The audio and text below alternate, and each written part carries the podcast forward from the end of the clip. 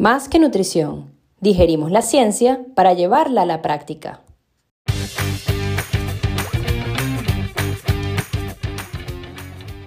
¿Quieres cuestionar y entender la ciencia para llevarla a la práctica y así mejorar el rendimiento y la salud de atletas, personas activas y población general? Acompáñanos en este viaje de compartir información, donde estaremos conversando sobre nutrición, deporte y salud. Somos Paola y Andrea, dos nutricionistas y además corredoras que comparten la misma pasión, la necesidad de divulgar información veraz, actual y práctica. Aquí hablaremos nosotras y también invitaremos a expertos en diferentes áreas relacionadas al deporte y bienestar para crecer y aprender. Bienvenidos a nuestro podcast, Más que Nutrición. Hola a todos, bienvenidos a este nuevo episodio de Más que Nutrición, donde estamos con Gonza Pardo y con Adi Bambler, si no me equivoco, no sé si pronuncié bien tu, apellido, Adi. Bienvenidos, un placer estar con ustedes. Vamos a estar hablando un poco sobre el triatlón y la nutrición. Bueno, para mí es apasionante estas tres disciplinas, además que requiere una disciplina, una perseverancia importantísima. Y bueno, muchas gracias por estar. ¿Cómo estás, Pau? Y cómo están ustedes también. Hola, ¿qué tal? Hola, André. Bueno, gracias por invitarnos al podcast. Eh, como dijiste, es muy amplio el tema del triatlón y me invitaron más a hablar por ahí lo que es eh, la larga distancia, lo que es un medio Ironman y un Ironman, y contar por ahí un poco también mi, experiencia como corredor y como licenciado en nutrición. Así que gracias a las dos. gracias a ti. Bueno, eh, me presento, mi nombre es Gonzalo Pardo, como dijeron ustedes, soy de Argentina, y hace ya varios años que vengo incursionando en el deporte, empecé con el mountain bike y luego me pasé a, esta, este deporte de las tres disciplinas. Ya hace 15, 20 años que llevo en este deporte. Corrí 12 Ironman, dentro de ellos 12 dos Hawaii y 38 medios Ironman. Por ahí estoy en ese número, no los conté bien, pero sí estoy ahí. Estuve tres temporadas en España corriendo y bueno, saciando un poco esto, la locura del deporte. Y hoy, bueno, les traje algunas filminas como para los que están ahí en YouTube, o, bueno, invitarlos a los que nos están escuchando, eh, a hablar de las tres disciplinas, de las tres disciplinas de resistencia del triatlón, lo que es el, Ironman y el medio Ironman. Eh, el Ironman, por ahí para el que no conoce, es la distancia de 3.8 kilómetros nadando, 180 kilómetros en bicicleta sin drafting, donde uno va solo, y los últimos son esos 42, la, maratón de, la maratón, ¿no? Los 42 kilómetros punto 2. Y la, el medio Ironman es la mitad de distancia, lo mismo en la bici sin drafting. Eso es lo que le diferencia, más allá de la distancia, lo que diferencia de un triatlón olímpico o un short que es con drafting. ¿no? donde uno tiene que ser muy capaz. Eh, la verdad que en todos estos años eh, me encontré con muchísima gente, vimos muchísimos cambios en la gente, eso yo lo super valoro y, la gente misma también, eh, lo que hace la persona humana, lo que, es, lo que es capaz de realizar, por ejemplo, el cambio de peso que se da es grandísimo, todo cuestión más mental ¿no? que otra cosa, y que te acompañe la familia y demás, ¿no? Eh, mucha gente que pasó de la, como yo digo, ¿no? La, la foto con flash a foto sin flash. Eso es un cambio grandísimo en el tiempo total del Ironman. Fíjense, de 12 horas pasa a 9 horas 35, este chico clasificando a Hawái, y de 11 horas 20, en el mismo Ironman pasa a 9.35. y Son cambios grandísimos que hacen Imagínense todas las cosas que van pasando en ese transcurso, ¿no? de, los años, de los meses eh, de preparación, de educación, de incorporar conocimientos. Y bueno, la capacidad de resistir dolor también. Muchísimo.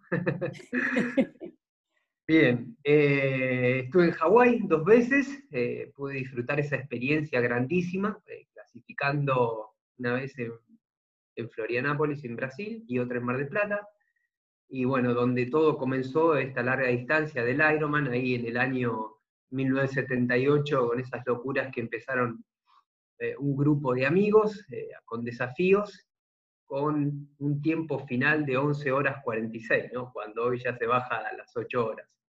Así que también pasaron muchos años, muchos conocimientos, muchos avances que se dieron y, se dan en los tiempos. Esto se va viendo año tras año cómo van todas las cosas mejorando. La nutrición, como todas las otras herramientas eh, o técnicas, que es el masaje, el entrenamiento, baños de constante, el descanso, la nutrición cumple su función ¿no? en el papel de la recuperación. Nosotros tenemos la función esa de cómo desglosar en el triatlón de por días, eh, sabiendo qué disciplina va a actuar en cada día y ayudándolo a, distribuir los, los, nutrientes a lo largo del día. Esa es nuestra función para asimilar todo lo que es el entrenamiento. Yo a los chicos les digo, cuando uno está entrenando, en realidad se está destruyendo, se está deshidratando, está vaciando los depósitos de glucógeno, está destruyendo todo. Cuando uno descansa y come es cuando realmente asimila Y ahí es cuando uno toma, tiene un par de experiencias y toma de ser más precavido en la, en la nutrición. Algo que por ahí todos deberíamos saber cuando empieza uno a incursionar en el deporte, ¿no? son los sistemas energéticos y en base a esto, saber cómo actuar frente a las demandas, ¿no? Al frente, frente más al tipo de entrenamiento que tiene el paciente, ¿no? Y acompañarlo y explicarle el uso de sustratos energéticos, por ejemplo, eh, en cada tiempo, en cada fase que va a tener del entrenamiento. La planificación del entrenamiento para un triatlón es como para la mayoría de las disciplinas de los deportes de resistencias, con diferentes fases que se presentan durante el año, desde una fase de base, que es donde empieza el, paciente, el atleta a entrenar, hasta una fase de construcción, eh, un tupper, que es una descarga, y la parte de la carrera. La planificación, eh, la planificación en cuanto al entrenamiento, lo que nosotros actuamos es también planificando del modo eh, del modo de la nutrición deportiva, ¿no? Y haciendo hincapié en cada fase, haciendo hincapié, por ejemplo, en la primera fase de, base, haciendo hincapié en reajustar las calorías, en estimar la composición corporal de objetivos y demás. A medida que pasen, pasen las fases, nosotros también vamos actuando en, ya bueno, te di una estimación calórica, vamos a hacer una antropometría, vamos a ajustar un poquito más las calorías, vamos a estimar un peso ideal para el deporte que querés hacer, y vamos a entrenar el, aparato digestivo para que después cuando corras un medio o un Ironman no te caigan mal las comidas y demás. Después, cerca de las competencias también se vuelven a ajustar las calorías, se hacen pruebas bioquímicas, eh, por ejemplo, con, mi compañera, con Adi, eh, ella hace la parte médica y se pide un análisis de rutina, el análisis de rutina generalmente se pide a lo largo del año, depende cómo venga el paciente, si es mujer o si es hombre, y lo vamos adecuando a eso. Un análisis de sangre, por ejemplo, en mujeres es típico pedir la parte de la serie roja, todo lo que es el hematocrito, hemoglobina, depósitos de hierro y demás. Y después en la parte ya más de competencia, más la parte competitiva también, ¿no? Se hace la antropometría, ya tratar de que esté en su peso, si no llegó a su peso ideal, por ahí lo ideal es quedarnos con lo que tenemos. Próximo año buscamos otro objetivo. Y ya se empieza también con la fase de Training GAT, eh, la fase 2, donde ya vamos con el consumo de geles, ajustando los carbohidratos y demás. Todo esto lleva un año. Entonces el paciente te pregunta, ¿y cada cuánto tengo que venir al consultorio? Cuando cambies la fase de entrenamiento, llama. Una pregunta, Gonzalo. Eh, en, esta, o sea, por ejemplo, en una planificación así, em, a ver, eh, generalmente ustedes, los, los, triatletas que hacen Ironman, planifican uno al año, que es el importante, o, cómo, cómo, cómo, es su planificación generalmente. Bueno, el primer año planificas uno, y así vas sumando. Eh, cada año por ahí planificas dos, y después planificas tres, y después se te suman los medios Ironman. Entonces, como que a veces esto es complicado. y Esto pasa a ser una teoría. Muy individualizado, pues. Mm. Esto es muy individualizado, ¿sí? Pero por ahí la mayoría de los pacientes tienen un objetivo anual, ¿sí? Si uno está clasificado del año anterior a Kona, tiene su objetivo en Kona, en Hawái. Entonces ahí se planifica que en octubre va a ser su punto máximo de rendimiento, ¿no? Pero bueno, pueden venir varios pacientes, y eh, cada uno individualizado con su periodo de carrera y, su objetivo. Y hay gente que quiere rendir por igual, entonces explicarle, bueno, mira, análisis de sangre rutinario cada dos meses, antropometría también, mantenerte fino durante esos meses. Eh, entonces eh, vienen varios, Bueno, eh, está bueno también conocer los entrenamientos que hay, ¿sí? el tipo HIT, el tipo LIT y los entrenamientos polarizados, porque esto hace que uno tenga conocimientos y sepa interpretar cuando te viene el paciente con el plan de entrenamiento y te dice, yo voy a entrenar esto, ¿qué tengo que comer? Sabemos que un HIT, por ejemplo, necesita el consumo de carbohidratos, en un LIT por ahí lo podemos discriminar o bajar, y, y es bueno conocer la fisiología de nuestro cuerpo para aplicar la nutrición. Esto es en nutrición deportiva herramienta fundamental.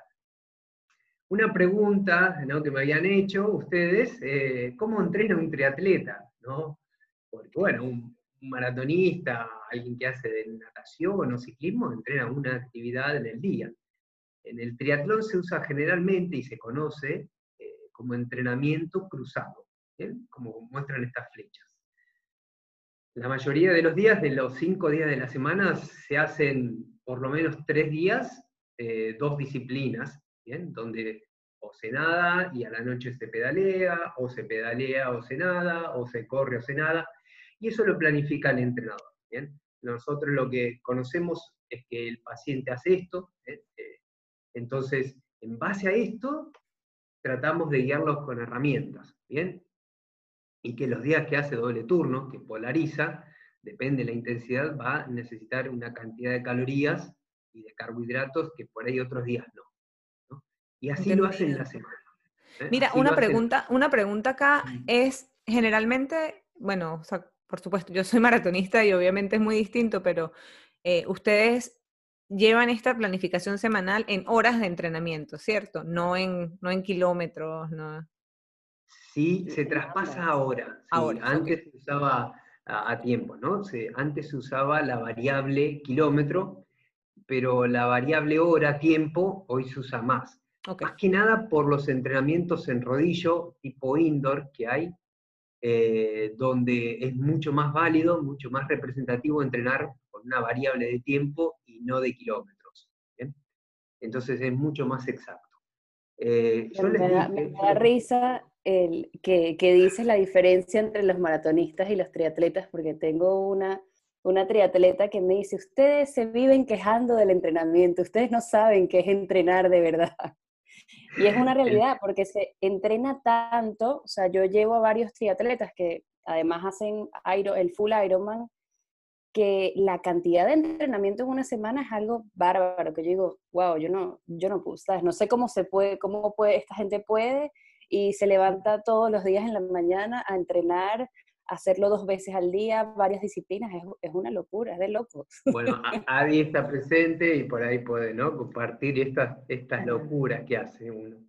Pero es así, uno se levanta ya la cabeza y ya sabes que ese día vas a entrenar esto y esto, y después tenés que trabajar y hacer otras cosas. Pero uno se levanta con la idea fija de, de qué va a entrenar, ese es su objetivo. Y hay momentos, ¿no? Hay momentos dos meses antes de una carrera eh, tu cabeza nada más piensa en entrenar y que te salga lo mejor posible el entrenamiento. Y después trabajo, y después tengo que hacer estas cosas. Pero eso queda en segundo plano. queda en segundo plano. Yo les digo, no me vengas los dos meses antes que querés hacer algo raro, porque creo que te voy a decir que no. Eh, lleva mucho tiempo, disciplina, que después también uno lo forman, y bueno, a veces eh, uno viene al paso, yo tengo muchos, son el 90%. Y cuando viene un triatleta que está preparando un Ironman, la verdad que no tiene muchas ganas de escuchar eh, que le digas cositas mínimas porque no le vas a cambiar la vida y que le seas muy práctico y muy fácil de interpretar las cosas, ¿no? Porque la verdad que tiene muchas obligaciones con el trabajo, con la familia Entonces vos tenés que ser muy sincero y explicarle las cosas que realmente le van a dar resultados, ¿no? Mostrarle una analítica de sangre, intervención y volver a hacer analítica de sangre, que el paciente vea que tiene resultados. Que un fin de semana no pudo completar el entrenamiento, o mira, vamos a comer esto el fin de semana y me llamás el lunes. Perfecto, el tipo se llama el lunes, tuvo resultado gratificante y ya está. Para él es lo máximo que le pudo pasar con la nutrición deportiva, por ejemplo. Después tengo un gráfico más, eh, la inversión que lleva cada disciplina en este deporte, eh, el 50% del tiempo total es la bicicleta, luego menos tiempo lleva el running, el 40% aprox, y un 10% se lo lleva la parte de natación. Esto es muy importante porque a la hora de planificar vamos a saber que en la bici va a estar mucho tiempo y tal vez en una estrategia nutricional es acompañarlo en esta disciplina eh, que después le queda la maratón, en el caso del Ironman, y que no la pase tan mal, ¿no? que no tenga tanto déficit, tanto calórico como la deshidratación. El gasto calórico, ¿sí? ¿cómo determinar el gasto calórico? Eh, ustedes ya lo saben que esto es totalmente individualizado y podemos encontrar millones de fórmulas con el peso magro, eh, haciéndole antropometrías y demás, Harris Benedict, por ejemplo, podría ser una fórmula, lo que pasa es que cuando uno va al factor de actividad, a veces hay épocas que no entramos en este factor de actividad, entramos por mucho más, ¿bien?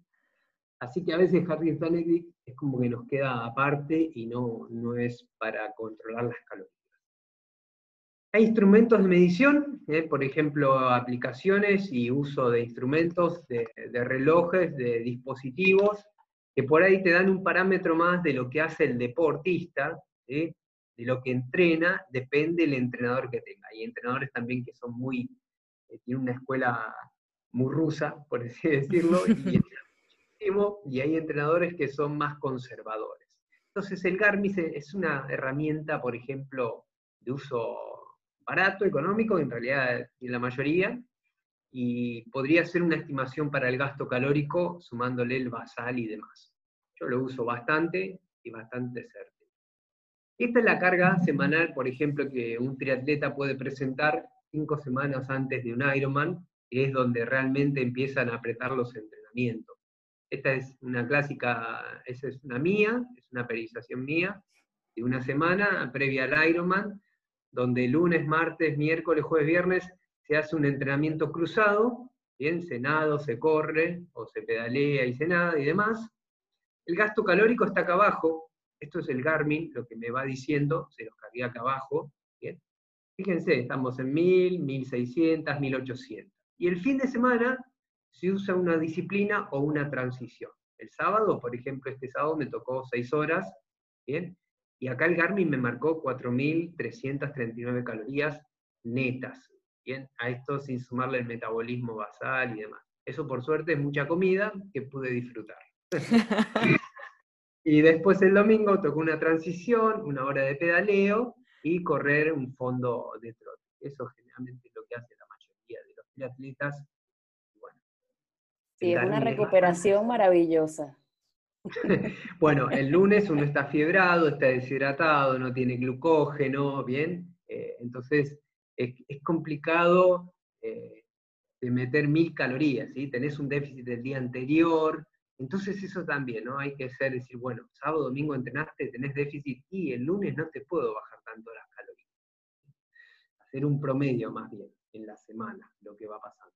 Gonzalo, recuerdo que cuando te empecé a seguir, o sea, siempre me viene la imagen, fue, creo que fue por una foto que puso Francis eh, de, de midiéndote Em, y que tenías como, no sé, como 40 o menos de 40 en la sumatoria de, pliegues y bueno, que habías comido no sé cuántas calorías, no sé Un genio, creo que todos, todos tuvimos de referente a Franci, lo tenemos, es un genio, nos encanta hablar con él.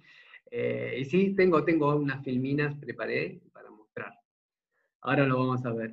Y bueno, esto, por ejemplo, es lo que eh, tira el Garmin, y hay unas aplicaciones, por ejemplo, es el Alpha, Secret y otras, que puedo llevar un ¿bien? Eh, bueno, eso depende de cada uno, cada tanto está bueno para utilizarlo.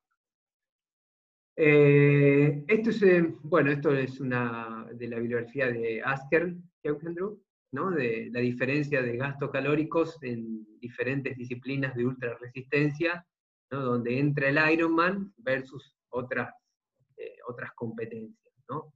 La verdad que el Ironman gasta bastante.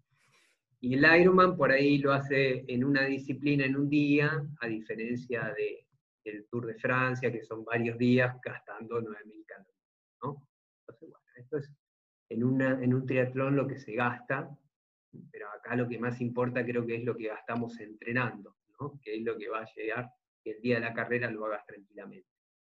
El balance energético, bien, permite muchas cosas, muchas comidas, bien, desde un simple café, este es, este es Jean Frodeno, es el tope de gama, este es el que gana todos los Ironman, eh, y bueno, permite desde un simple café a comerte una pizza con que a veces te queda corta, ¿bien?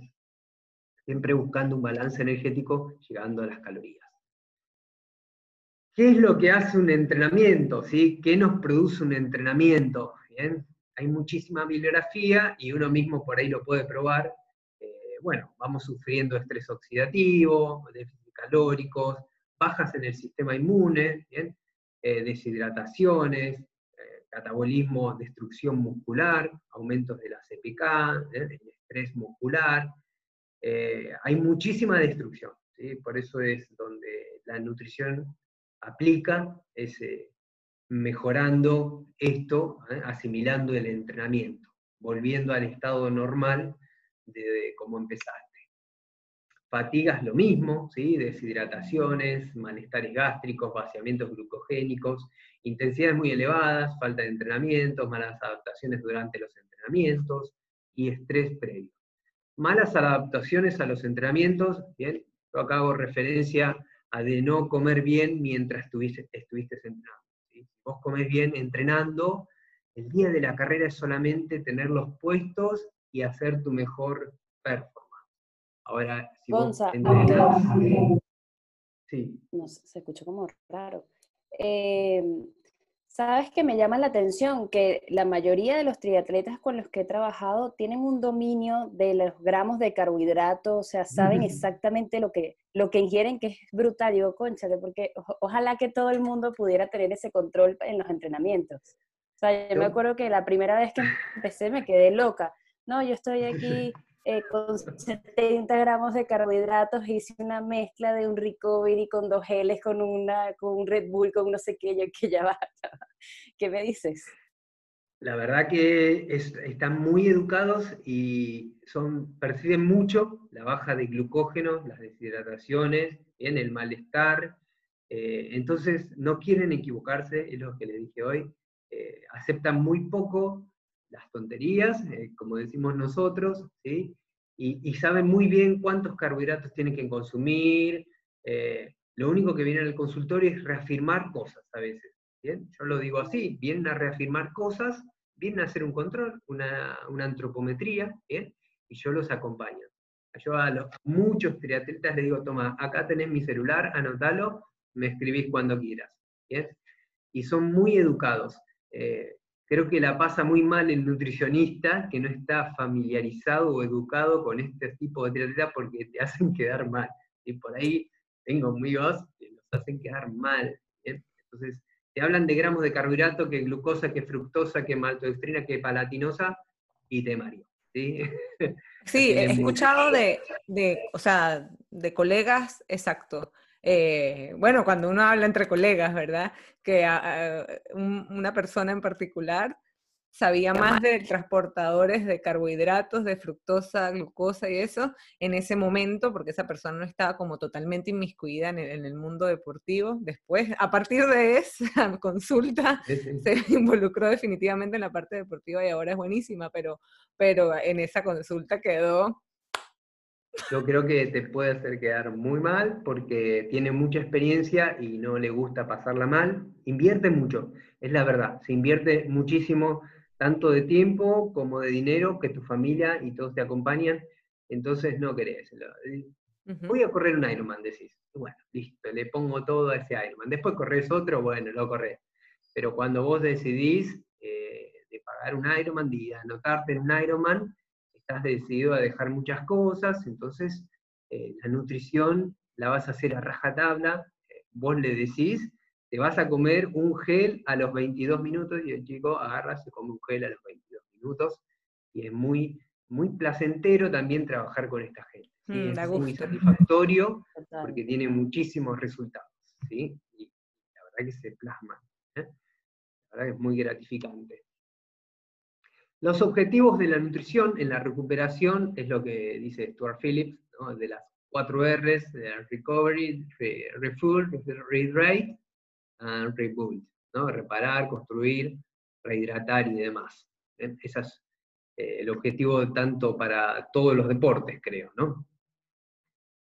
Bueno, y la nutrición deportiva en el triatlón de larga distancia, los objetivos lo mismo, ¿sí? En realidad, una vez que uno con, conoce por qué se fatiga, qué es lo que va pasando en el deporte, puede plantear objetivos en la nutrición, haciendo lo mismo, recuperando las hidrataciones, haciendo un balance energético, ¿no? Eh, esto, de sobrellevar todo lo mal que la va pasando cuando entrena o cuando, cuando está cerca de las competencias. Una pregunta que me decía Paola o, o André, que me hicieron es, eh, cuál es la filosofía o la tendencia de los deportistas, si hay más veganos, el triatlón y demás. Y la verdad que sí, que cada vez se ve más que gente que por ahí que deja de comer más bien las carnes rojas y se aleja de los lácteos. Eh, hay varias encuestas y el por qué, y hay videos de los mismos corredores que dicen el por qué. Eh, pero bueno, muchas cosas también son a veces contradictorias y confunden en las redes. Por ejemplo, estos son dos grandes corredores, es eh, Patrick Lange y Frodeno, los dos ganadores del Ironman. Patrick Lange en una sale diciendo, soy vegetariano, solo tomo B12. Cuando nosotros como nutricionista o como médicos sabemos que la B12 se da en un vegano, no en un vegetariano.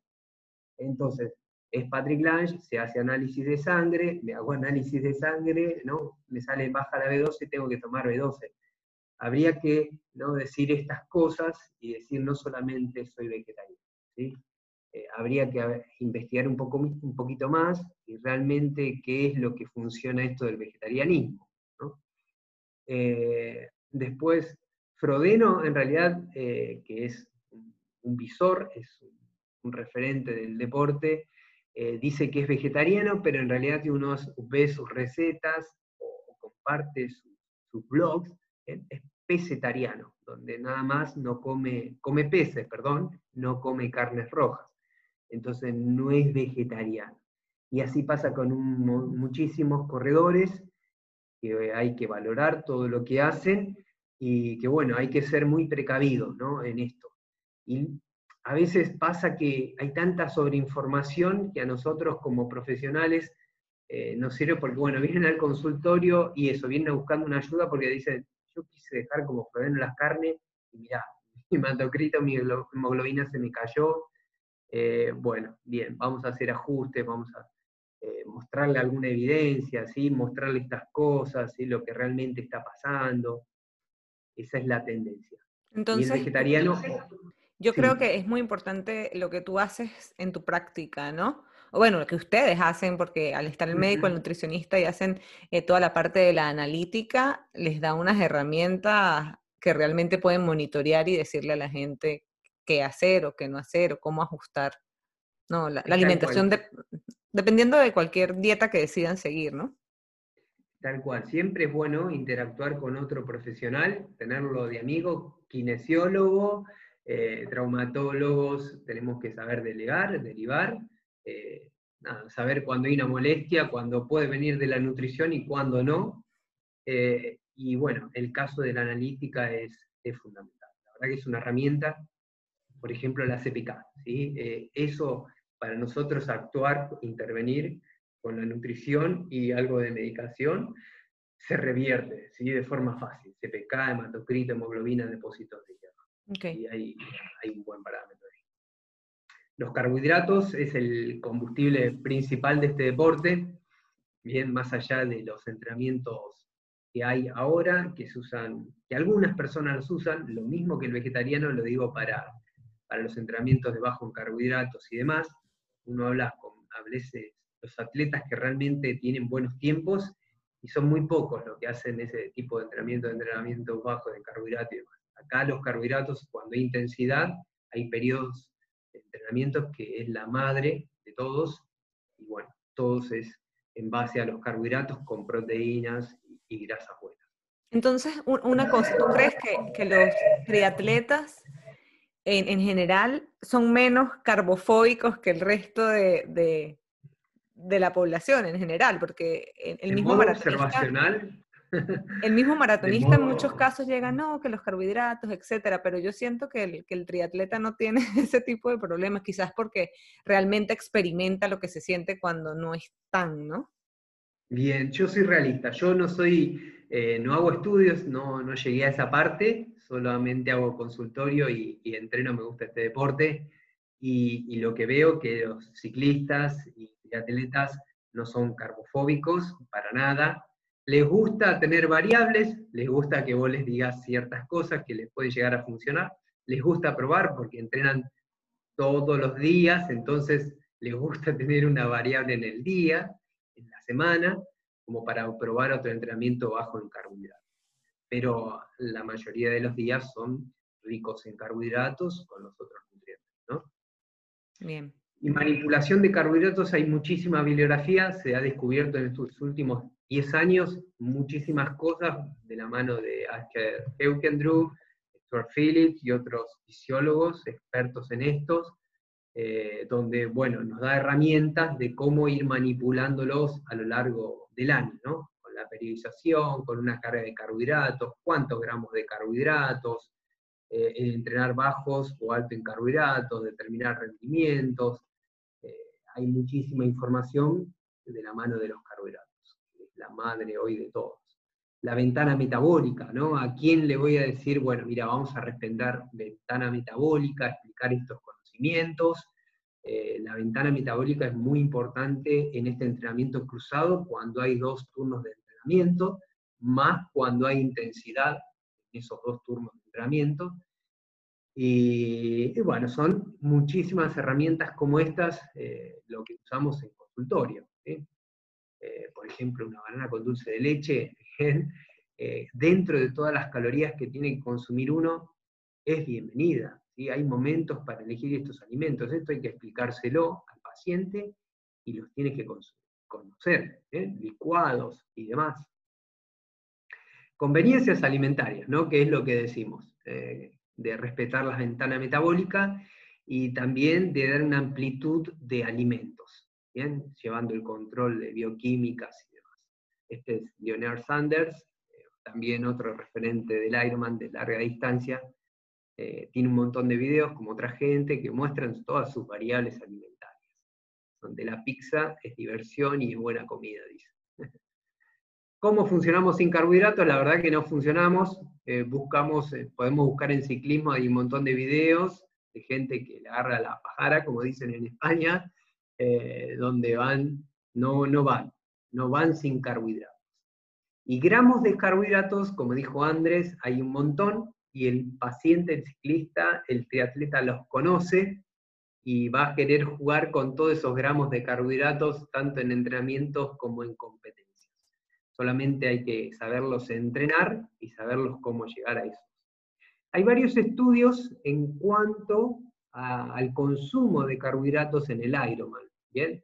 Por ejemplo, este se hizo en España y este se hizo en el Ironman de, de Hawái. En este de España se hizo sobre una media, eh, donde los competidores tardaban 12 a 13 horas de competencia y terminaban consumiendo 700 gramos de carbohidratos durante todo el Ironman. ¿bien? Eso es bastante, es casi un kilo de azúcar, una bolsita de un kilo de azúcar durante todo el Ironman. ¿sí? Entonces no hay carbofobia, eso es, es muy poco la carbofobia que hay. Y este estudio que se hizo en Hawái eh, nos muestra que el tiempo de llegada era, había una correlación entre el tiempo de llegada y el consumo de carbohidratos. Los que menos tardaban, los más rápidos, como dice acá, eran los que más carbohidratos consumían, y los que más tardaban eran los que menos carbohidratos consumían. Entonces, esto nos muestra que los carbohidratos cumplen una función y eh, desempeñan una función tanto en el rendimiento también. Bueno, esta es la misma gráfica de Asker Heukendrup, y en esta gráfica a la izquierda eh, es el consumo, la oxidación de carbohidratos que no hay relación con el peso. Hoy ya la mayoría va a unos gramos de carbohidratos por tiempo y no es en relación al peso. Esto se dio en los últimos años. La verdad que esto es, muy nuevo y es muy bueno conocerlo porque son cosas que en este deporte eh, juegan muchísimo.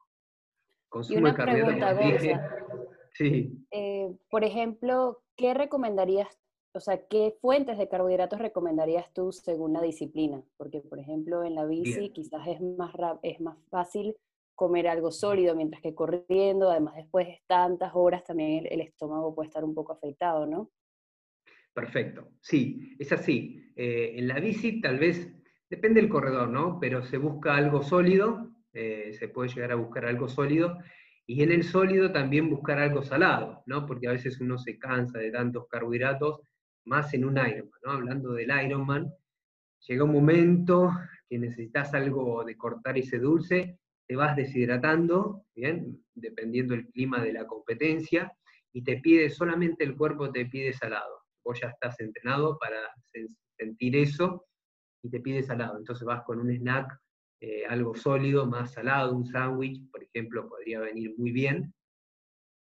Y después, a modo geles, a modo semilíquidos, también van muy bien, tanto en la bici y en, la, en el trote ya se va nada más como por ahí les muestra estas fotos, ¿sí? carbohidratos en modo líquido, de lo que te den ahí, por ejemplo, bebidas, bebidas gaseosas con carbohidratos, acá no son light ni cero, y geles, ¿no? Geles eh, hay gente que lleva gomitas, hay gente que lleva muchas cosas que funcionan, hay gente que quiere llevar bananas, pasas de uvas, todo tolerancia gástrica.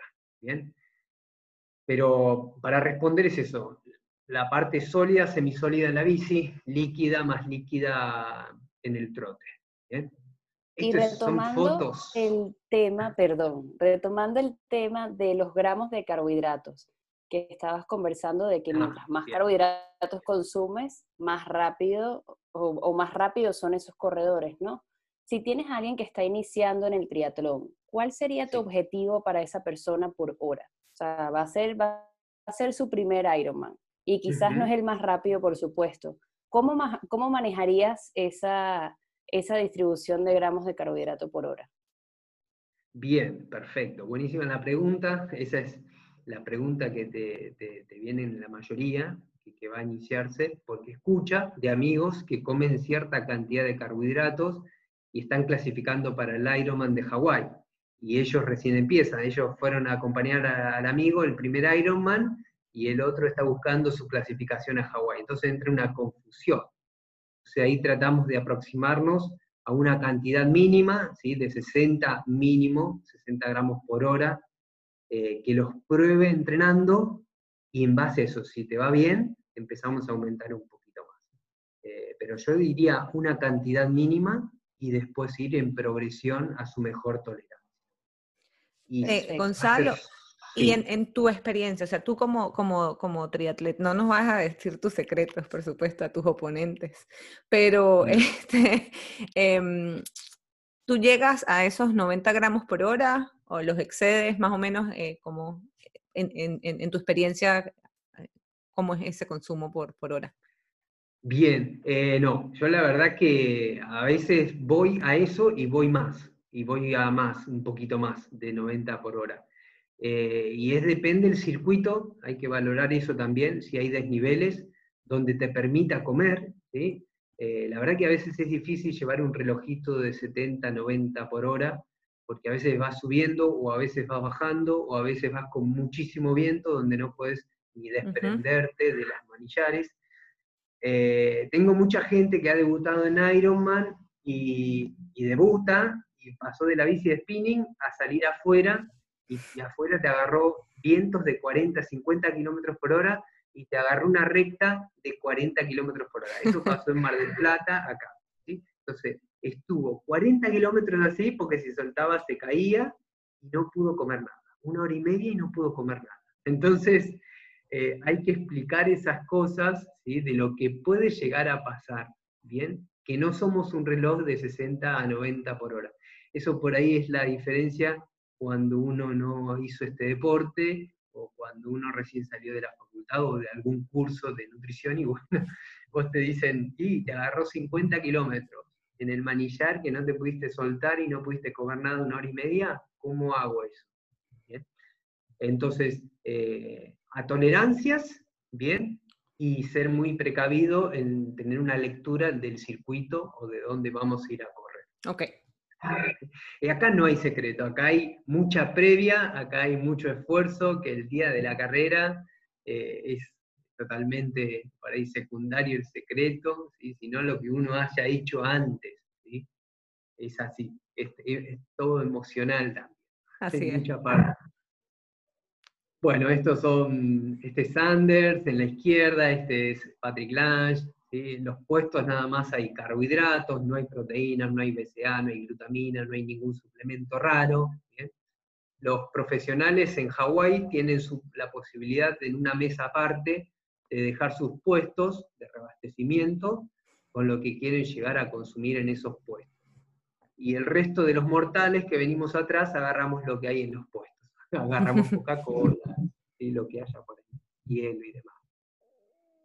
Tuve la experiencia, pude compartir eh, con Martín Sturla, este es un triatleta de acá Argentina, fue, eh, no quiero decir si fue el mejor o no, pero es un excelente referente del triatlón, ha ganado tres veces el triatlón de Florianápolis, de Brasil, y, y, sí, eh, en Hawái fue el único argentino que se metió top ten, no me acuerdo bien el año, pero bueno, la intensidad por ahí que lleva este hombre, me explicaba siempre, era la misma intensidad en un medio que en un Ironman, ¿no? Como van boqueando así, decirle, bueno, tenés que comer tanto por hora. La verdad que a veces le entraba, a veces no, te pasa uno, dice, no, me olvidé, en una hora me olvidé de comer, entonces hay que ser muy abiertos y explicarles todas las cosas que van a pasar. El consumo de carbohidratos tenemos que llegar a lo más próximo. La verdad que es muy divertido este deporte, no, no hay reglas generales. Y este es el tema de la hidratación, también es muy importante, ¿bien? Esta es Adi, eh, quien está acá al lado, mi compañera, con quien estuvimos en Hawái el año pasado, en el 2019, se hizo el test del parche, eh, que lo estaba lanzando Gatorade, que tiene una aplicación y te dice cuánto perdés de sodio y demás. Y bueno, vimos que había gente que perdía mucho sodio, que se deshidrataba mucho, y había otros que no. Adi, por ejemplo, fue la privilegiada que no se deshidrataba, perdía 300 eh, miligramos de, era de sodio por hora, algo así. Le recomendaban tomar agua, que no tome Gatorade, buenísimo, dijimos, ah, eso no es marketing. Y, había otra gente que perdía muchísimo. Solo con estos parches nos mostraban que la hidratación es fundamental en algunos, algunas partes del mundo, por ejemplo Hawái, que es humedad de 80-90% y un calor de 30-35 grados centígrados. Interesante es que el sudor puede variar de acuerdo al sitio donde estés, de acuerdo a la humedad, la temperatura. Entonces, en función a dónde vayas a correr, podrías llegar a hacer este, este test o evaluar tu, sudoración y en función de eso planificar tu hidratación eh, y tus componentes electrolíticos. El tema del pesaje, ¿no? como muestro acá también una foto, eh, todos nutricionistas estuvimos siempre investigando, vamos a las carreras, ver qué pasa y demás, también podría ser una herramienta para ver cuánto estás perdiendo de líquido, la mejor manera, la coloración de la orina, la osmolaridad, bueno, hay muchísimas herramientas, creo que hay que usar todas, ¿eh? y en el triatlón más que nada. Eh, una deshidratación es lo que te lleva a una fatiga temprana, a una sensación de fatiga baja de a Mí este me parece uno de los puntos más cruciales en el triatlón, sobre todo en un Ironman. Eh, con una de las pacientes que les comentaba al principio, que ella, bueno, se estrenó en Texas y después eh, fue a Kona también, y hace poco fue, estuvo en el, en, el, en el Mundial del Medio Maratón, del Medio Ironman, perdón, estoy aquí con mente de corredora, em, siempre ha experimentado algún tipo de deshidratación, que lo tratamos de cuidar muchísimo en los entrenamientos y no le pasa nada, pero a la hora de competir, eh, no sabemos qué pasa. O sea, ella me dice, te lo juro, sigo las indicaciones al pie de la letra. Eh, por supuesto que es una persona además que cada vez que termina de entrenar está bañada en sal, o sea, termina completamente blanca. Pero, pero para, para mí esto es como un factor súper crucial. ¿Sabes? Si nos puedes dar ahí algunos tips, sería buenísimo.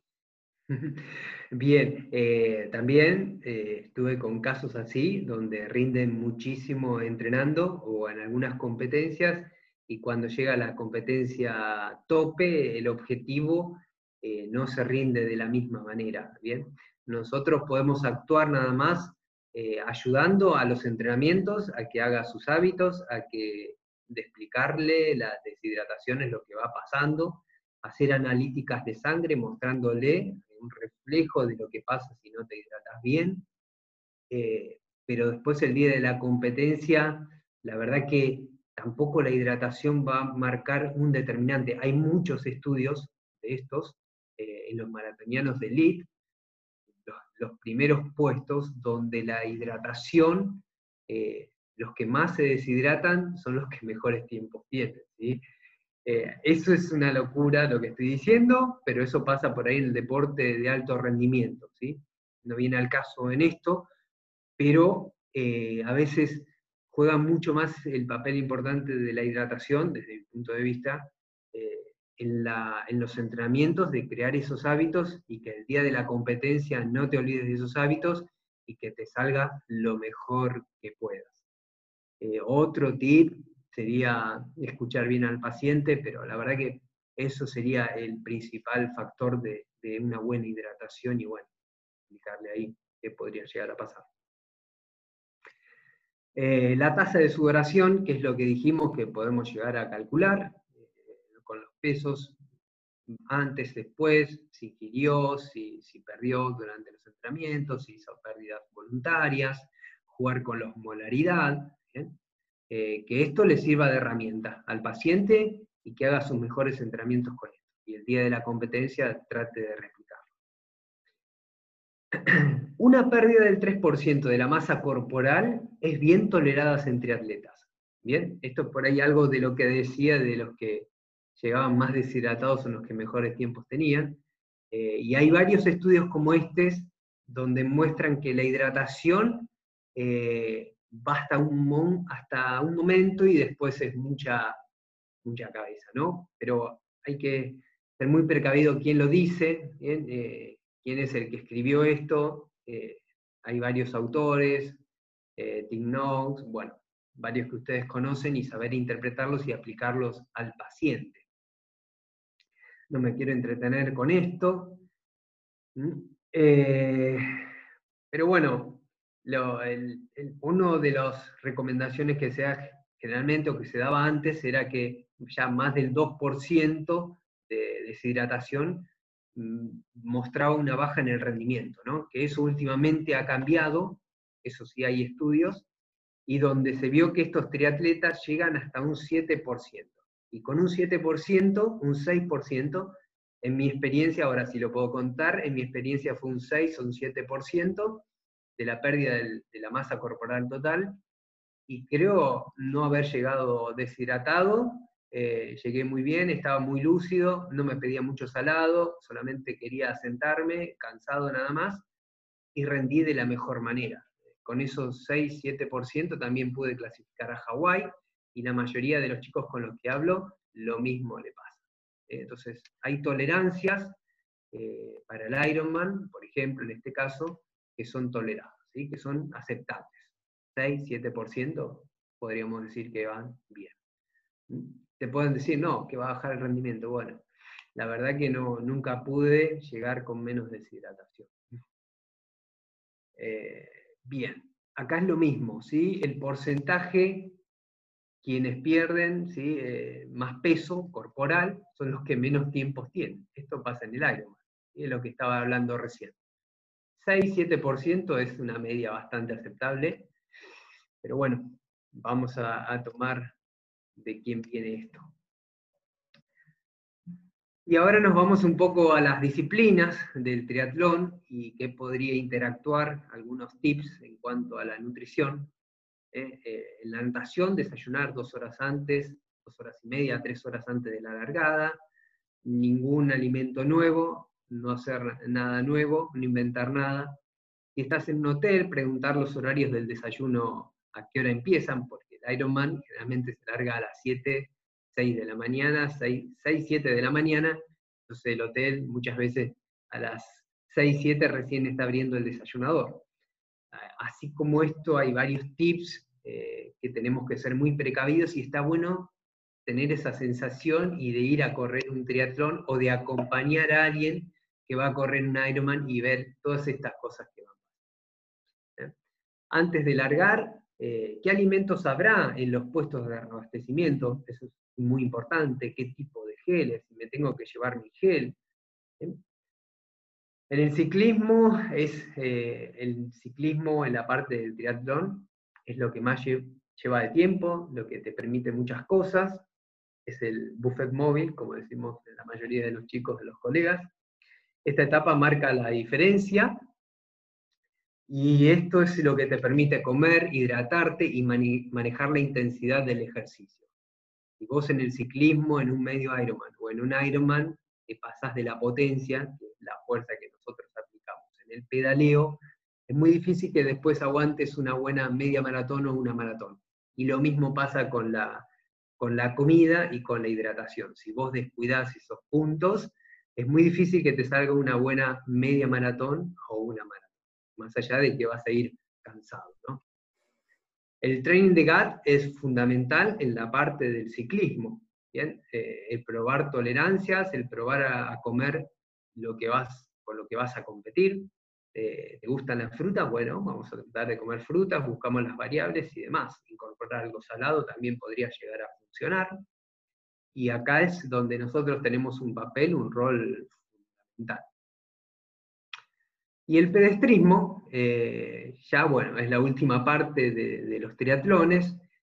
imagínense, como dice acá, el cuerpo empieza una media maratón, o una maratón con tres horas en el caso de un medio Ironman, o con seis horas en el caso del Ironman. Vos empezás a correr una media maratón con tres horas atrás de disciplinas, o con seis horas de la bici de la natación. Bien empezás a correr la maratón. Entonces, cuando vos le preguntás a un triatleta, ¿viste el muro? Y la verdad que ya venía con seis horas atrás, creo que ya el muro lo había pasado, te dice. Eh, se ríe, se ríe de estas cosas porque tiene que correr la maratón después de todas estas cosas que vienen pasando atrás y las seis horas que vos llevas en el sistema nervioso, ¿no? Aplicadas. Eh, entonces, hay que ser muy precavido con la previa antes de correr la maratón, de no descuidar la nutrición y demás. La etapa se comienza, se comienza con bajos niveles de glucógeno, deshidratados, fatiga del sistema nervioso central, mucho flujo sanguíneo que fue en los órganos, que estuvo recorriendo los órganos, se descuidó de los músculos, eh, perdón, al revés, mucho flujo sanguíneo en los, en los músculos, acá está mal, y poco en los órganos. En realidad está bien. Bajo flujo sanguíneo en los órganos, en los órganos ¿sí? Eh, el estómago, el intestino, con poca irrigación de sangre, a eso voy, y con la tolerancia o la intolerancia que esto provoca. Entrenar todo en la bici. Y bueno, las limitaciones del Ironman, cuando uno busca o entrevista o, pregunta entre los corredores por qué abandona la gente, o cuáles fueron las causas de abandonos, en cuanto a la nutrición, son los malestares gástricos eh, principalmente, y es muy poco los calambres, los calambres u otras cosas. Muy poco los abandones por calambres. Pero por los malestares gástricos hay muchísimos abandonos o, intolerancias o no ganas de seguir. Entonces, donde nosotros podemos actuar, donde nosotros podemos actuar, por ejemplo, en la bici, en el training de el entrenamiento del sistema digestivo. Eh, este es un caso, no sé si lo han visto, de un triatleta que entró entró a comer eh, los, ¿cómo era? Los sushi, entró a comer sushi y tiene el récord en sushi, creo que eran 100 o 150, y era un triatleta. Imagínense el training de GAT que tienen los triatletas. Lo echaron por comer eh, de un tenedor libre, lo echaron. esto es, esto es eh, a modo de comentario, como uno, cómo actúa el triatleta, ¿no? ¿Qué capacidad tiene? Tanto el triatleta como el ciclista.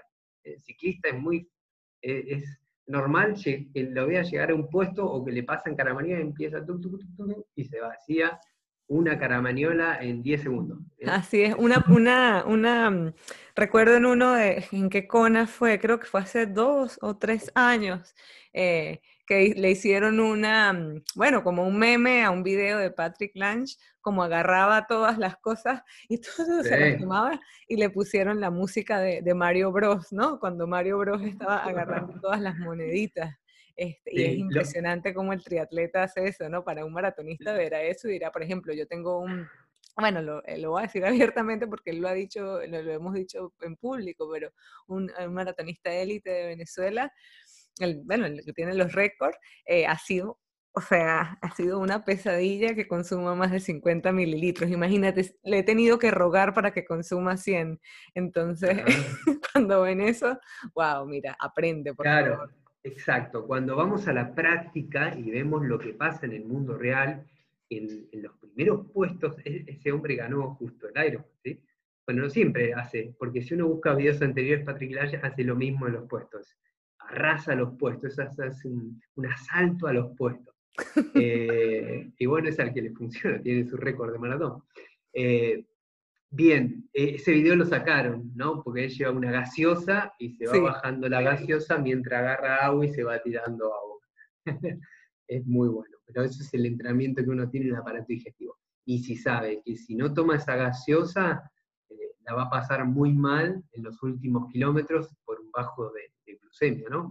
Sí, de hecho, cuando, cuando estaba todo, cuando, recuerdo cuando Asker eh, Yukendrop empezó con el tema de los 90 gramos por hora, no sé si recuerdas que estaba todo el caso clínico de Chrissy Wellington, en donde ponían exactamente lo que Chrissy había consumido y era como cuando apenas estaba saliendo el tema de los 90 gramos por hora, ¿no? Entonces, todo el mundo como que escuchó porque Chrissy lo hizo, o sea, fue como, me recuerdo que como que mm, el, triatleta iba a sentir como más confianza a ir a consumos de, carbohidratos tan altos, porque bueno, si ella lo está haciendo y es ella como era lo máximo en aquella época, pues, este, imagínate, los demás tienen que hacerlo también. Y recuerdo que al final de la estrategia, la Coca-Cola, por supuesto.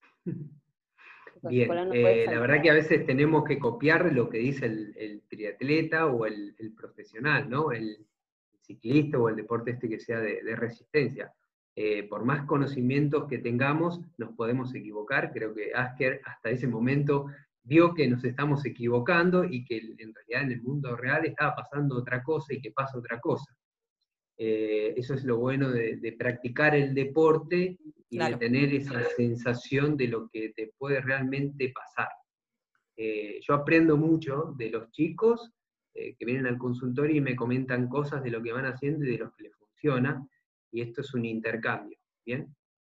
Y pasa eso. Chris Wellington, bueno, tiene el récord del Ironman, lo tiene en Frankfurt, que es otro circuito para ir un poco más corto, dicen en la bici, eh, pero bueno, son referentes mundiales ¿no? en lo que hacen. Bien, training de GAT, esto es fundamental, y que los problemas intestinales y, gástricos hay que también bien ¿no? de dónde vienen. ¿eh? El uso de antiinflamatorios, eso es muy común en los triatletas o en algunos deportes. Bueno, que a veces uno se agarra la cabeza como nutricionista y como si yo hice todo bien, entrenamos esto, y ese día se quiso tomar un antiinflamatorio porque, no sé, le dolía la muela y, bueno, ¿qué le pasó? ¿sí? Le dolió el estómago y con la nutrición quedaste al margen de eso. Hay que ver eh, bien de dónde vienen todos esos problemas gástricos, problemas biomecánicos. toman Pepto-Bismol, Alka-Seltzer, que se los toman durante la carrera. O sea, es una práctica común en el triatleta. No, es que eso me sirve para digerir mejor y me siento más segura. Entonces yo me llevo mis pastillas de Pepto-Bismol y con eso voy. Y bueno, al final, si es algo que también está arraigado en la práctica y en la cultura del deporte, hay veces como que es difícil decirle, bueno, quizás no lo tomes o o sea, vamos a, vamos a enfocarnos a entrenar tu intestino en vez de estar tomando ese tipo de, de, productos. Claro, podemos hacer esa estrategia de decirlo, bueno, mira, probemos esto antes de, lo otro y ver si realmente te funciona, ¿no? Eh, sí, sí, eso es eh, muy común en cuando uno entrevista y cuando el, paciente se abre, el atleta se abre y te dice esas cosas, bueno, eh, tenemos que dar las gracias porque nos está diciendo esas cosas, sea con lo que sea, y bueno, de darle otra estrategia y otra herramienta que también le puede llegar a funcionar. Bien, bebidas o geles, por ahí lo que me preguntaba Andre, que, llevaba o sólidos o bebidas, y la verdad que funcionan de la misma manera, es lo que dicen los estudios y lo que aplicamos en la mayoría de los casos, hay que encontrar el mejor, el mejor alimento que te venga. Y esto es algo como para compartir con Adi. Adi estuvo en la carpa médica del Ironman y, cómo llega el triatleta, ¿no? cómo cruza la meta del Ironman, este fue en el caso de Hawái. Eh, Adi vio a las primeras chicas, cómo llegan, eh, a los chicos también, quedan tirados. Es una hora, Adi lo puede decir, una hora que quedan ahí, no me toquen y nada más quieren cerrar los ojos, deshidratados, ¿no? ¿no? que no quiere ser fotografiado, no quiere, hay un grupo específico que lo atiende, son muchos igual, eh, pero uno trata de respetarlo de, por toda la, eh, todos los medios que están alrededor, ¿no? muchas veces incluso tienen que dar conferencia de prensa apenas llegan, como fue el caso, y al ratito estaba en silla de rueda, en una camilla, atendiéndola, estuvo como dos horas, pensaba, digo, y además, antes de todo esto, estuvo dando una conferencia de prensa y se aguantó todo toda la presión, ¿no? Esa fue Lucy Chávez. fue la segunda, bueno, no habría que nombrarla, pero es lo que pasa en los atletas de punta y cómo llegan a, completar el Ironman, ¿no? Que, bueno, a veces esos 60 gramos por hora cuando le decís, wow, queda un poco, quiero ganar la competencia, ¿no? a ver en qué hago.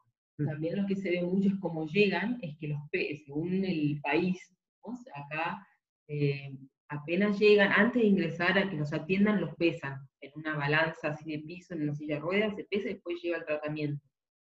Está todo sistematizado por sectores. Y también lo que vimos es que hay diferentes porcentajes de deshidratación, y un caso un 10% de, deshidratación, que estaba hablando perfectamente, un poco eh, un poco de delirio, podría decir, pero no era una persona que estaba ni desmayada, ni, había llegado, había terminado el aire. Y otros casos que eh, piden, eh, ¿a qué les dan de comer? No quieren comer, quieren comer, quieren algo sal, quieren de todo. Eh, pero todos piden salado, había caldo de gallina, papas fritas, eh, palitos, y, después si querían dulce había Coca-Cola. Eh, eso era lo más frecuente. Eh, y, era, y lo que llama la atención es que si bien aumenta la cantidad de participantes cada año, el porcentaje que termina en la carpa médica sigue siendo, eh, el, número sigue siendo el mismo, ¿sí? aproximadamente 300, 350 personas. Y bueno, uno de los casos que por ahí hay que tener cuidado es el caso de la hiponatremia, que ustedes ya conocen, en las maratones y deportes de larga distancia, del exceso de agua o déficit de sodio, ¿no? que, hay que valorar por qué se puede llegar a producir y explicárselo al paciente, de que esto se puede llegar a dar, y bueno, tome las medidas de precaución, y sabemos que por ahí de electrolitos es fundamental el sodio y, de no exceder eh, el agua. Eh, ahí hubo unos casos de, en Frankfurt, Frankfurt, por ejemplo, de, hiponatremia, de muerte, bueno, llegaban con más de 3 kilos por encima de su peso eh, sobrehidratados, ¿no? sin sodio tampoco. Entonces, por eso es fundamental. Eh, nosotros tuvimos la experiencia, yo estuve dos veces en Hawái, y salado hay por todos lados, ellos saben bien de estas cosas, ¿no? De lo que dice Adi, hay papas fritas, hay sopas, eh, hay muchísimo salado, hay, hay, demás, te dan sal, ¿eh? te dan la sal misma propia, la sal blanca, para que no pasen estas cosas. ¿no? de, hecho, tengo, ¿Cuánto fue? Bueno, no sé, en un, tiempo en Venezuela, cuando estuve en Venezuela, sí trabajé con varios triatletas y, y para la, la, parte esta de, de cuestiones especiales, eh, le llevaban, o sea, se llevaban la, la, sopa, pues hacían una sopa con llena de, no sé cómo le dicen en Argentina, de cubitos, este, ¿sabes? Que están llenos de sodio. Y entonces eso era lo que tenían en la, bueno, en donde dejan las cosas especiales. Entonces, bueno, ahí para cubrir un poco más del sodio. O sea, lo que, lo que me encantaba es, de los triatletas era eso, que estaban como súper conscientes de, de, todas esas cosas que hay que hacer que otra persona en otro, en otro deporte te diría, ¿qué? Sí. No voy a hacer eso. Son muy conscientes y saben con, con qué se van a topar, porque ya saben que están esas cosas en los Ironman, en la mayoría, y, después es una risa porque te dicen, no, pero vos pasás de día y yo paso de noche y hay, hay sopa y a vos no te dan.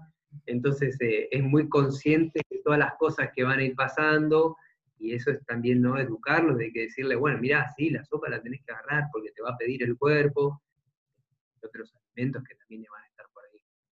La pérdida de líquido la podemos valorar eh, con el pesaje antes y después, yo lo hago casi siempre y estamos perdiendo, en mi caso, aprox un litro de agua por hora de entrenamiento, depende de la humedad y la temperatura. Y ahora sí, con el gran Francis, eh, hablar un poco del somatotipo de, triatleta, y hay características para este deporte del triatlón en, cuanto al somatotipo ideal. Altura tienen las mismas alturas que los ciclistas, generalmente, pesan menos que los nadadores y más que los corredores de grasa corporal son muy parecidas a los ciclistas. Las mujeres, este es un caso importante, las mujeres, su somatotipo muchas veces no determina el rendimiento. Esto está bueno saberlo y aplicarlo cuando te viene la mujer y quiere bajar de peso, ¿no? Y tenemos que valorar bien qué otras cosas puede mejorar antes de que mejore su peso y su rendimiento. Entre atletas de distancias cortas, son más ecto y mesomorfos, son más altos, musculosos, y entre atletas Ironman son más meso-ectomorfos, son más musculosos y altos. Esto es por el tipo de, disciplina que lleva, el tiempo que lleva cada disciplina, ¿no? Cambia un poco el triatleta de medio Ironman al Ironman. Y los entrenamientos semanales son más o menos, de, va a depender del ritmo que uno le dé a la competencia, y de 10 a 20 kilómetros en la natación, el ciclismo de 300 a 500 kilómetros, el pedestrismo de 75 a 110 kilómetros. Gonzalo, una pregunta en antropometría. ¿Qué hay de cierto en, el tema de, o sea, de, quizás desde una manera teórica ya está escrito, pero de una manera práctica y como de verdad tú lo ves en la, en la práctica, de eh, los triatletas, por ejemplo, el tema de tener un poco más eh, de grasa corporal y el tema de la flotabilidad en, el, en el agua, ¿no? Para, como un beneficio como, como nadadores. Eh, en, ese, en ese aspecto, diferiría un poco de cómo es la composición corporal, por ejemplo, de, un ciclista o de un maratonista. Bien, pero en, realidad en el triatleta, lo, cuando uno le viene con ese planteo, cuando uno se, se, se pone ese planteo, ¿sí? Eh, la natación, si vos le decís, mira, tendrías que aumentar para tener un poquito más de grasa eh, en el agua y flotes más, y la verdad que después eh, te queda la maratón y llevar el peso en la bici también, entonces tenés que valorar que la, natación es el 10% de la competencia. Ok, no, perfecto, porque es algo como teórico y por eso quería escuchar cómo se ve desde la práctica. Tal cual, uno ve el somatotipo hoy de Frodeno, de, de más, y, no se están preocupando llevar un poco más de grasa para flotar más. ¿bien? Eh, hay que ver también la, eh, la, mayoría de los triatlones son con traje, entonces no tenemos que, tener esa flotabilidad de la grasa, ya el mismo traje te cambia el centro de gravedad, flotas mucho más, tus piernas van más relajadas, entonces hay que valorar bien, ¿Cuánto? Nosotros con Francis tomamos y yo cada tanto voy a los viajes y llevo mi plicómetro y lo utilizo porque me piden. Y la verdad que estamos eh, todos en un rango bastante ectomorfos, ¿sí? Eh, eh, ecto y mesomorfos, ¿no? Y este es un análisis, bueno, es que por ahí seguramente viste este, el que subió Francis, ¿sí? que bueno, me dice, me dice, lo podemos usar como un caso estudio, y hicimos una antropometría, y a este es mi resultado, con 50% de masa muscular, 17 adiposa, sumatoria 6 pliegues de 24.5. Esto fue hace cuatro años atrás, entonces no sé si podría llegar a ese momento. Pero hay un somatotipo, hay un, ideal, una composición a buscar como referente, y hay que saber periodizar. Es lo que dijimos. Cada disciplina sí va a tener su, su, rendimiento y, su somatotipo ideal, ¿bien? Eh, por ejemplo, en el ciclismo, piernas largas, palancas largas, ¿sí? generalmente se ve que son los que mejores tiempos tienen.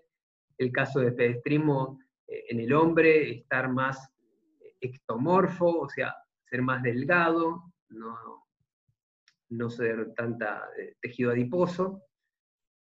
Y bueno, hay muchísimos parámetros para tomar, ¿bien? Eh, en cuanto a la antropometría.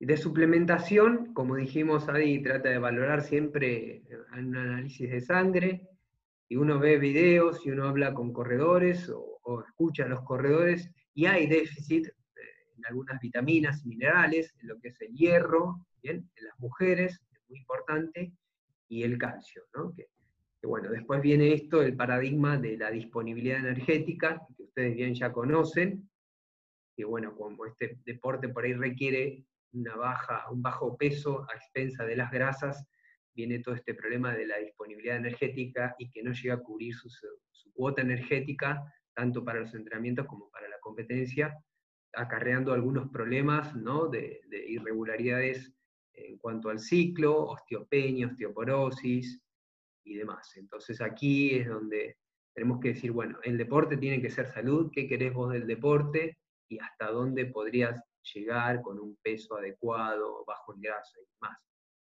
Está viendo que hay varios casos de fracturas en corredores de elite, de top 10, bien, entonces esta disponibilidad energética no hay que dejarla de lado. En resumen, analizar al paciente según la etapa de preparación, cálculos de carbohidratos, análisis de la composición corporal, cálculos de calorías, comidas para los entrenamientos, suplementación, análisis de sangre. Creo que tenemos un campo muy grande. Consejos, utilizar los entrenamientos para buscar la mejor versión en cuanto a la nutrición, utilizar las carreras previas. Hay gente que, nada más corre para probar ¿bien? lo que va a pasar el día del Ironman, llevarse los geles, planificar las comidas durante las carreras, qué va a pasar en el viaje, en el hospedaje, el horario que dijimos, por ejemplo, cuándo va a abrir el desayunador, así un montón de cosas que tenemos que valorar. Gramos de carbohidratos, hidratación, averiguar qué va a haber en los puestos de, reabastecimiento, el clima que va a haber el día de la competencia, que no se me dé vuelta, que no me haya sudestadas, que no sea una zona que se da vuelta. Y esto es lo que puede llegar a pasar todo el día de una competencia, desde toda la adrenalina previa, la competencia y en el post. Eh, el organizar el desayuno, el training de GAT en la previa, eh, el buffet móvil que ya dijimos en la bici, el consumo de carbohidratos, más bien líquidos en el trote. Y esto un poco para compartir la experiencia, esto es lo que pasa en el Ironman de Hawái, esto es eh, toda la, carpa donde se, da el lugar de las transiciones, que es donde vos cambiás de disciplina. De la natación pasas al ciclismo y del ciclismo pasas al pedestrismo. Acá hay, imagínense que somos 2.500 corredores y es como que tenés que, más allá de que vas enfocado en el Ironman, que llevas por ahí 6 horas, tenés que acordarte de dónde dejaste la bolsita y demás. esto está todo muy bien organizado y son cosas que por ahí ve el corredor no lo ve el nutricionista, y toda la previa, todo lo que uno tiene que ser de ordenado para dejar todas sus bolsitas de que no se olvide nada, el día de la competencia, las zapatillas, el casco, eh, todo el estrés que uno hace que después, como dijo André, el mismo atleta sepa cuántos carbohidratos va a comer y demás. Bien, esto es un estimativo de cómo llegar a, los 600 gramos de carbohidratos que podría llegar a consumir un triatleta entrenando, no solamente el día de la competencia, sino que entrenando va a necesitar todos estos gramos de carbohidratos durante el día. Hay estimativos y lo ideal es encontrar la mejor versión para el triatleta que esté presente. Bueno, me he pasado con el tiempo. No pasa nada, está demasiado interesante. Súper bueno. Nada más, no sé, dejarles mi, de haberme invitado, siempre abierto cuando quieran, de Argentina. No, estuvo estupendo, Gonza, estupendo, de verdad que aprendimos muchísimo. Sabes que yo te tenía una pregunta porque he estado leyendo también mucho sobre algunas prácticas de Jan Frodeno y se ha comentado que él actualmente más bien está como buscando incluso perder un poco de masa muscular para ser más ligero. ¿Qué, mm. sabes tú de esta práctica que ahora están llevando algunos triatletas? Sí, como, como siempre van al extremo y bajar minuto a minuto, ya están los tiempos establecidos en cada circuito. La verdad que va al extremo, ¿sí? son deportistas de elite, hay que reconocerlos y es verdad, yo también lo he leído y lo he escuchado, que quieren bajar la masa muscular como ya lo hacen los ciclistas, eh, cuando hay etapas de montaña que van a tratar de deshidratarse y demás para, no llevar peso cuesta arriba. Pero bueno, eh, son cosas nuevas, innovadoras. Eh, recordemos lo que pasó de, de las fracturas de estrés, cómo llegan a tal punto el corredor, muy mental, todo lo que hace. Yo como un triatleta amateur, lo que hago para llegar a competir en un Ironman y clasificar cada tanto a Hawái. Y yo me imagino lo que hacen ellos, todas estas cosas que van muy fino y todo el control ¿no? que llevan atrás. Eh, la verdad que se lo dejaría a esos deportistas eh, que ellos experimenten y yo escuchar a modo observacional, ver qué va pasando. ¿no? Mm, me eh, encanta me encanta tu, approach, me encanta tu enfoque porque es verdad, los que saben son ellos, eh, que están ahí en el tope. Y uno y los fisiólogos muchas veces, como dijeron ustedes, aprenden de ellos. Así es. Yo escucho al ciclista y dice, no, yo estuve tres años en España y salimos con los ciclistas, pues venga, tío, que vamos a hacer tres horas, que paramos en el, en el bar, que comemos unas tapitas, que doy yo, y después volvemos. Y son así, Y uno dice, ¿y por qué no? Estar dos horas, entrenar un poco con bajo en carbohidrato, voy a, intensidades bajas. Y la verdad que esto fue hace cinco años que me pasó estas experiencias. Y la verdad que yo llego ahora y digo, estos, estos tipos son unos cracks. Son visionarios de lo que viene, de lo que vamos a descubrir. Sí, sí, eh, totalmente de acuerdo. Es, es, es, así. Y es muy bueno que como profesional pues lo, se reconozca porque bueno, primero nos da un poquito de humildad y segundo es la verdad. Eh, al final eh, son ellos los que van a ir a ganar la, competencia. Yo tengo una pregunta. Em, es el tema, o sea, por ejemplo, al, comparar a los triatletas estos, bueno, élite, en el tope, ya recreacionales con un poco, o sea, recreacionales, pero más serios, ¿no? Como tu caso, y ya recreacionales, recreacionales, totalmente recreacionales. Y, y quisiera que me dieras como más o menos o sea, ¿cuál es tu opinión en, el tema de los suplementos? Porque sí, nos dijiste que, bueno, claro, por supuesto, todo lo que son carbohidratos, geles, tal, eso, eso pues es, algo que hay, que tenerlo. Pero en cuanto a otros, eh, que si, eh, no sé, eh, cafeína, betalanina, cosas así, este, ¿Cómo, ¿Cómo, lo ves en, en, el tema de que, eh, por ejemplo, un, un, recreativo de una vez quiere suplementarse con todo y de repente el que está en el tope no se suplementa absolutamente con nada? ¿Cómo encontrar ahí ese, ese balance y sobre todo para el atleta como tú, que es recreativo pero un poco serio, cuál es ese punto de, de balance entre los dos mundos? Perfecto, sí. primero el recreativo que va a debutar en un medio, en un Ironman, tiene muchísimas cosas para arreglar, para mejorar de su vida, eh, el cambio de dónde viene, de qué deporte viene.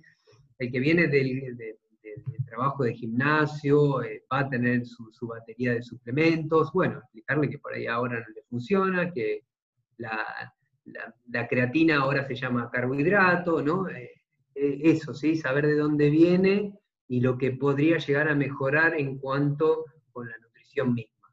Y después hay suplementos, por ejemplo lo que nombraste vos, la cafeína, la beta-alanina, que están probados, son evidencia A, que funciona, y hay momentos como para jugar con ese tipo de suplementos, ¿sí? porque no todo el año entrenamos fondos, no todo el año estamos entrenando fondos, pedaleando tres horas, cinco horas, seis horas. Entonces hay momentos de muchos hits, eh, muchas explosividades, donde puedes sacarle provecho a algunos suplementos que tienen evidencia. Siempre y cuando siendo prolijo en acomodar todo el combo que viene de una buena nutrición deportiva. Pero los suplementos están para usarlos. Eh, al triatleta le gusta la variedad, le gusta tener muchas cosas eh, que vos le des alternativas y podremos llegar a, usarlos y buscarles un es verdad lo que decís vos, Pau, que cuando el triatleta es bueno, generalmente consume lo básico. ¿bien? Eso es, sumamente verdad. Bueno, Gonza Yadi, para terminar, nos gustaría hacerles la última pregunta a cada uno de ustedes. Y es, si tuvieran que elegir una cualidad de su, de su personalidad o un hábito que tengan y recomendarlo a los demás, ¿cuál sería y por qué? Bien, Un hábito. Una cualidad. Una cualidad de hábito. El orden. Creo que el orden, eh, la estructura, vengo de los alemanes, así que creo que eh, hace llegar muy lejos también. Y, después la, la, disciplina, continuidad y divertirse con lo que uno hace ser realista ¿no? de, lo que uno es, de lo que realmente puede llegar, dejarle el deporte profesional, en este caso para algunas personas, y abrirse. Yo en mi trabajo soy muy abierto, eh, me encanta leer, hago cursos y demás, pero también ser abiertos eh, a lo que pueda llegar a pasar. ¿no? Y con continuidad para todos los atletas, para vos, André, que estás en un periodo de embarazo, que estás esperando familia, si querés correr un, triatlón no tenés que bajar esa, esa mentalidad y va a llegar. Vamos a ver si el 2021 es el año de correr el primero. Ya les contaré. Tal cual, continuidad y tener los objetivos fijos que va a pasar. Nada más. Bueno, mira, de verdad, muchas gracias a ambos. Luego, este, Adi, vas a tener que volver porque te tenemos ya en la lista para que hablemos de otras cosas más adelante. Y, bueno, gracias por su tiempo, porque siempre, pues, y sobre todo por preparar lo que nos mostraste y toda la información y, bueno, compartir tu, conocimiento no solo como nutricionista, sino como triatleta también, que e, es lo que me parece más fascinante en, este caso de, bueno, de tu experiencia. ¿Ok? Entonces, bueno muchas gracias. Nos vemos en la próxima. Ya luego les aviso cuando sale el, programa. Mil gracias. Un placer conocerles y haber compartido. Estamos en contacto. Feliz día. Bye. Esto fue Más que Nutrición. Suscríbanse y compartan este podcast si les gustó. Hasta el próximo episodio. Chao.